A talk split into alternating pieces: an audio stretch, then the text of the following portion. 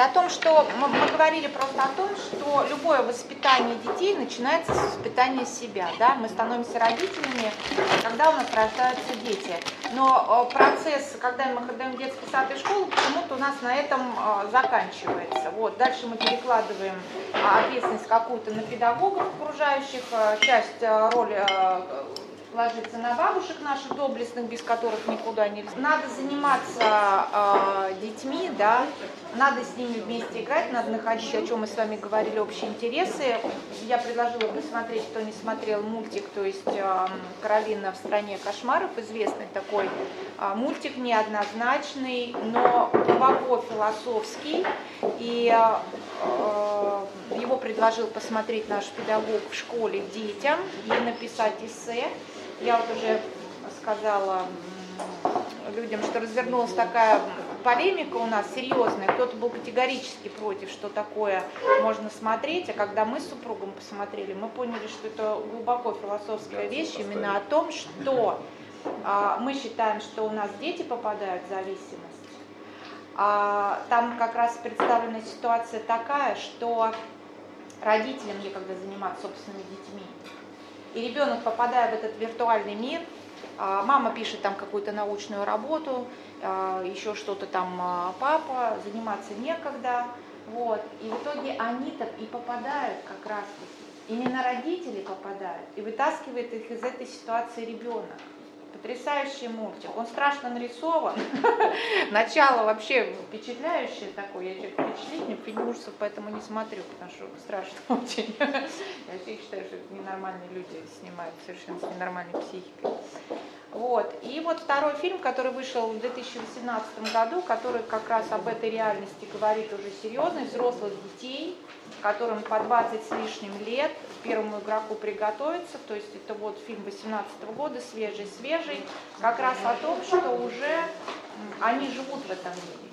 Все, они живут, они там покупают, они там только могут быть успешны, только там, как вы правильно сказали, он только их интересует и все, что происходит и поэтому, в реальном и, и поэтому мире... все эти статьи, которые пишутся в научных журналах да. о том, что эти люди живут отстало, они живут в иллюзорной действительности, это все, это все мимо, потому что да. наша взрослая действительность, она вот эти гипермаркеты, бухгалтерские отчеты, да, mm. это, это еще больше безумная действительность, чем может быть.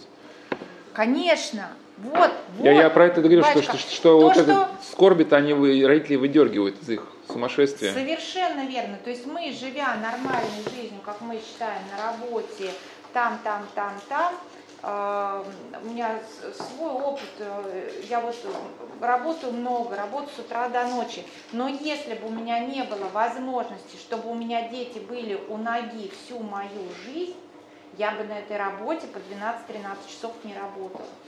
Я всю жизнь забирала старшую дочь со школы, с уроков, и никогда не оставляла на продленке. Она сидела, вот милостью Божию, уже это было в третьем классе, да, батюшка, начали этот центр строить.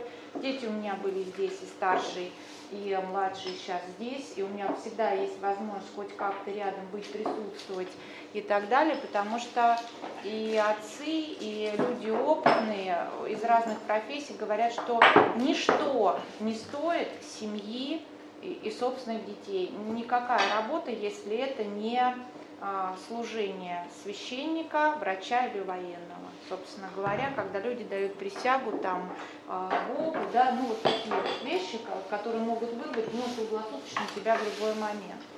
Вот, все остальное нас не оправдает. И потом, когда мы тоже с батюшками очень правильно в жизни выстраивать иерархию.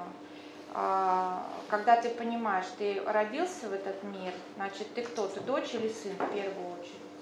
В первую очередь. Потом ты выходишь замуж, ты женишься, да, или становишься монахом. Кто ты в первую очередь? Ты муж или жена, да? Дальше у тебя ты становишься э, матерью или отцом. С этого спрос. А работа там в четвертую очередь, в какую? Вот они есть вот эти вот вехи глобальные, приоритеты в жизни. Если приоритеты правильно выстроены, то и все остальное у тебя выстраивается правильно. Мужчина, да, должен зарабатывать, обязательно обеспечивать семью. Если у жены много детей, она не работает, естественно, она сидит с детьми, воспитывает детей, будет по кружкам, ходит в школу и так далее. Но это не снимает ответственности с отца заниматься детьми в определенный момент, когда у него есть время, потому что папа это безоговорочный авторитет в семье. Как бы это для любого ребенка, будь то дочь, будь то сын, авторитет непререкаемый отца должен быть и поддерживается кем? Женой в первую очередь. Я могу прокомментировать? Да. А вот не, не, несколько мыслей, чтобы так э, только не задерживаться и идти дальше. Ага. Вот есть фильм такой, кажется, Зеленая карета называется. Не знаю, может, смотрели? Смотрели, да? Где папа искал виновных в смерти сына, а потом выяснилось, что где-то и он отчасти был причастен, и он решается пересмотреть свою жизнь заново. Я общался с одним э, врачом, очень высокоплачивым.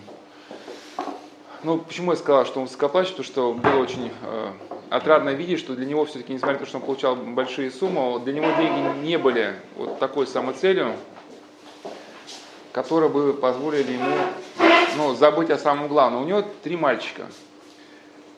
И на каком-то этапе, говорит, конечно, э, у него было чувство скорой большое, потому что он очень любит медицину, ему хотелось в этой области развиваться. Но, говорит, когда у тебя три пацана в таком самом активном возрасте, никакого дела больше 15 минут дома просто невозможно делать, потому что либо что-то взрывается, горит, и надо срочно бежать, как бы устранять, решать вопросы.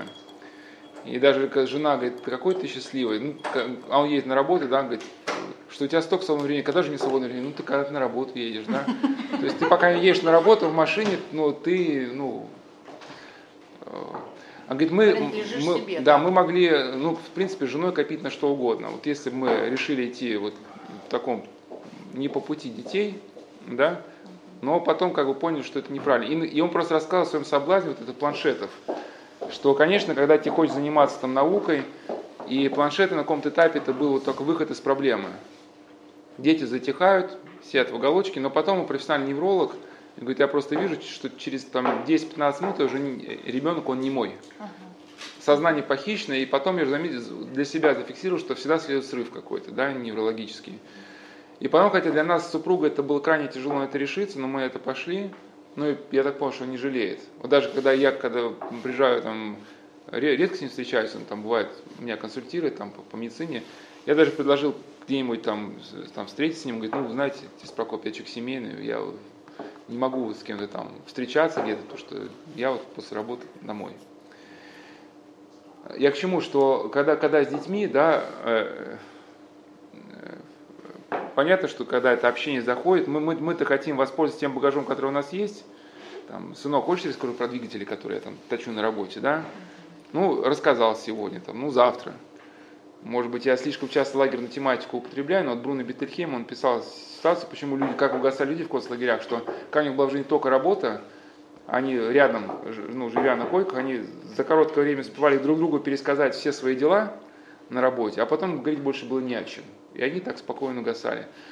Но для них был вопрос с женой, что они, ну, даже, так у нас еще законодательство позволяет, они даже дети учат самостоятельно. Ему нужно проходить учебную программу ему, то есть они ищут как вот а, совместное чтение, там, какие-то игры настольные. И это не только вот это бесконечное какое-то морализаторство, да, там, да, а вот, вот именно они, они вместе развиваются со своими детьми. А, и вот эта какая-то насыщенная жизнь, вот такая семейная, она вывела семью на какой-то, ну, качественно другой уровень, да, когда не то, что дети занимаются, люди занимаются детьми, чтобы с ними что-то не случилось. Не по этой причине, да? Не то, чтобы не было что-то плохого, а потому что вот ситуация сложилась так, что это как, когда это естественный выбор человека, он по-другому не может. То есть он по-другому не представляет семейной жизни, да, когда вот той ситуации, при которой члены коллектива, они так изолированно живут э, друг от друга.